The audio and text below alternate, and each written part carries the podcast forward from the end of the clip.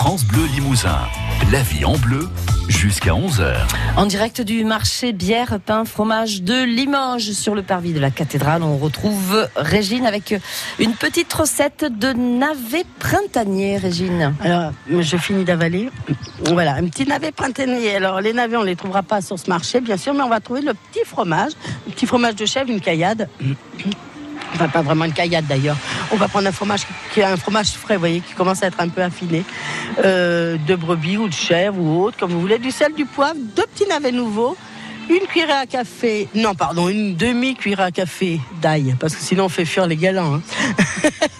qu'on va émincer et griller, une petite cuillère, demi-cuillère à café à soupe là, de ciboulette qu'on va ciseler notre fromage.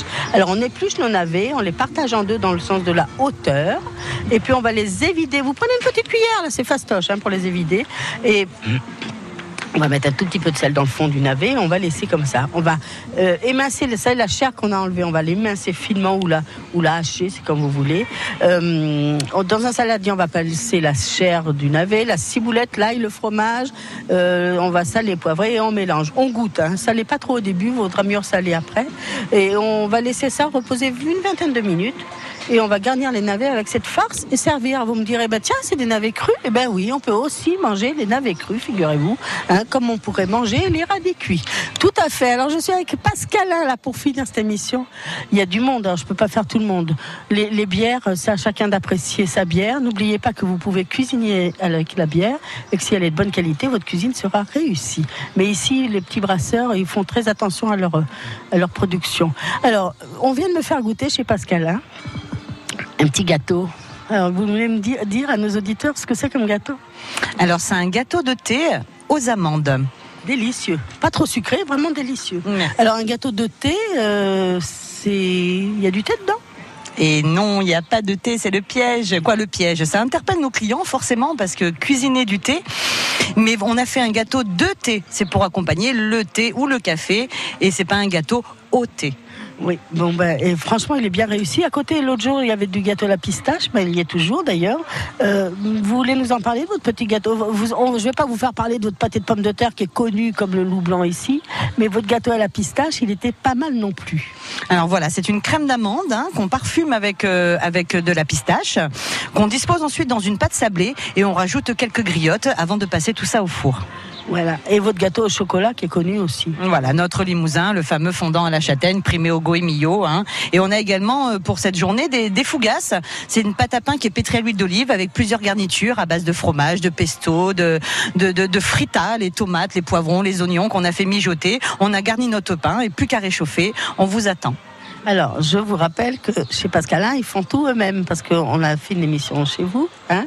C'était très instructif. Ils font tout leur pâte feuilletée, leur pâte brisée, leur, leur pâte levée. Tout est fait euh, euh, vraiment sur place. Et, puis là, vous faites les. Alors ici, vous dites les, galettes, les, bourru, les, les galetous. Mais nous, en Corrèze, ça a trois noms. Hein. Ça s'appelle les tourtous, les bourrioles ou les pompes. Et ici, c'est des galetous. Bon, bien sûr. Alors d'habitude, quand il fait un peu frais, ça va bien de les faire. Mais aujourd'hui, il fait pas si, si frais que ça alors euh, ça réchauffe. Ben voilà, Marianne, je peux pas faire le tour de tout le monde.